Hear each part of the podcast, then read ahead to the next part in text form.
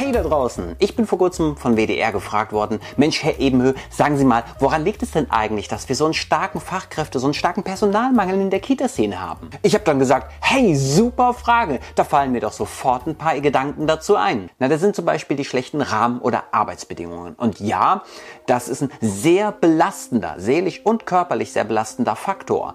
Wir haben nicht nur einen extrem schlechten Personalschlüssel, sondern es fehlt einfach an Vorbereitungszeit, es fehlt an Teamzeit, es fehlt an Fortbildungsgelder, es fehlt auch an Zeit, um sich fortzubilden, an Leitungsfreistellung und, und, und. Zu den körperlichen und seelischen, stark belastenden Faktoren der Arbeits- und Rahmenbedingungen, die ja beschissen sind, kommt natürlich noch der juristische Faktor, ja, die juristische Sicherheit. Wir arbeiten ja mit den Kindern und mal angenommen, einem Kind passiert etwas und wir haben die Aufsichtspflicht damit verletzt, dann haben wir natürlich ein gigantisches Problem.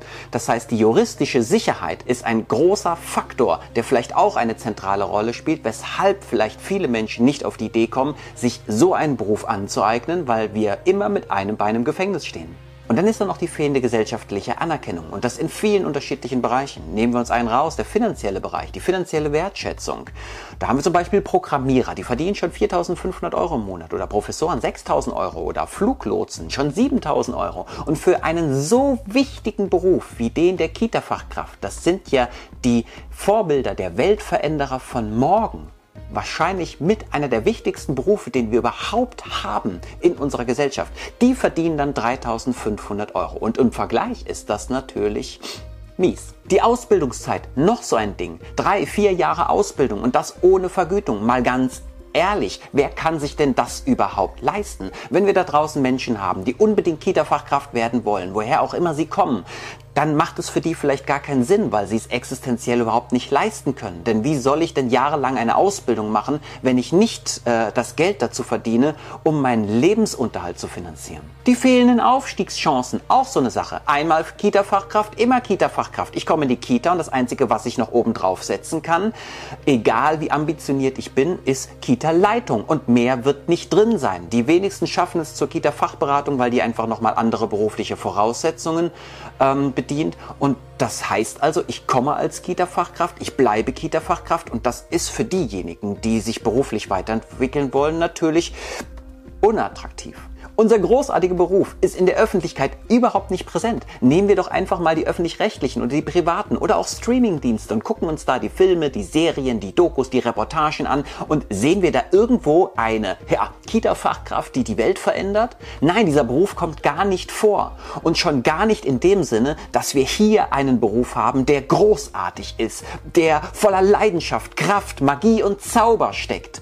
Wir erfahren nichts über diesen wunderbaren und so wichtigen wichtigen Beruf in den öffentlichen Medien. Und wenn die Welt da draußen einfach nichts davon erfährt, dass es so einen unfassbar geilen Beruf wie den der Kita-Fachkraft gibt, wie können sie dann überhaupt auf die Idee kommen, Kita-Fachkraft zu werden? Und wo wir schon mal bei der öffentlichen Wahrnehmung sind.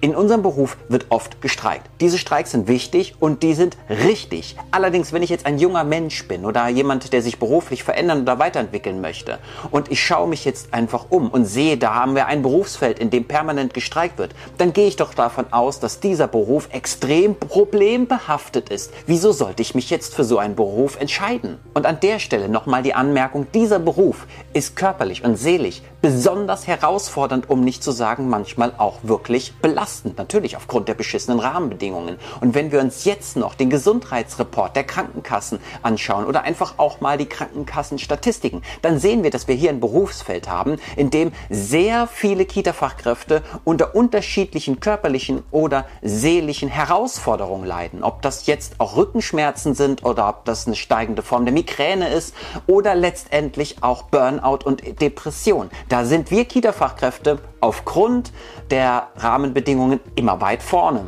Und dann gibt es da meines Erachtens nach noch dieses Missverständnis in der Begrifflichkeit. Ja, wir sprechen ja oft von Personalmangel, Fachkräftemangel.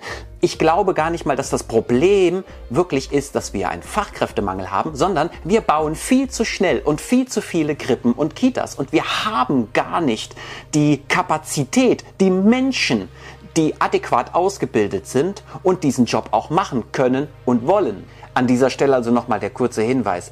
wir haben nicht wirklich ein Fachkräfteproblem. Wir haben, wenn überhaupt, das Problem, dass wir zu viele Krippen und Kitas bauen und zu wenige gute, kompetente, qualifizierte Fachkräfte haben, die in all diesen Kitas oder Krippen arbeiten können. Und dann haben wir natürlich noch diejenigen, die während der Ausbildungszeit abbrechen. Ja, weil sie einfach merken, dass dieser Job einfach überhaupt nicht das ist, was sie sich vorgestellt haben und leider auch nicht die Attribute erfüllt, um ein wunderschön entspanntes und glückliches, erfülltes und sinnvolles Leben führen zu können, aufgrund auch der schlechten Arbeits- und Rahmenbedingungen.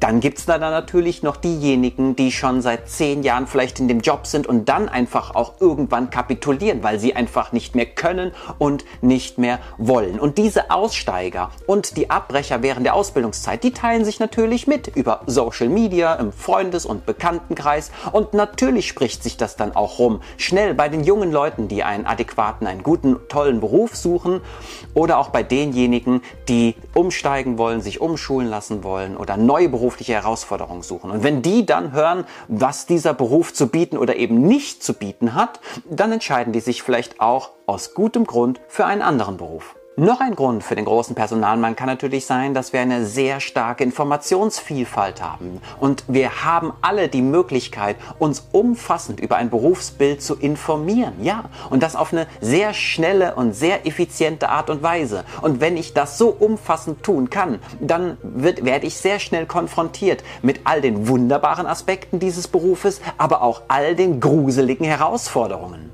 Und jetzt setze ich mal als Grund auch noch die Vereinbarkeit von Familie und Beruf obendrauf. Klar, wenn ich Kita-Fachkraft bin, dann kann ich meine Arbeit nur in der Kita verrichten. Ich habe nicht wie in vielen anderen Berufen mittlerweile die Möglichkeit, ins Homeoffice zu gehen und dann eine großartige Symbiose, eine großartige Kombination aus Familie und Beruf zu schaffen.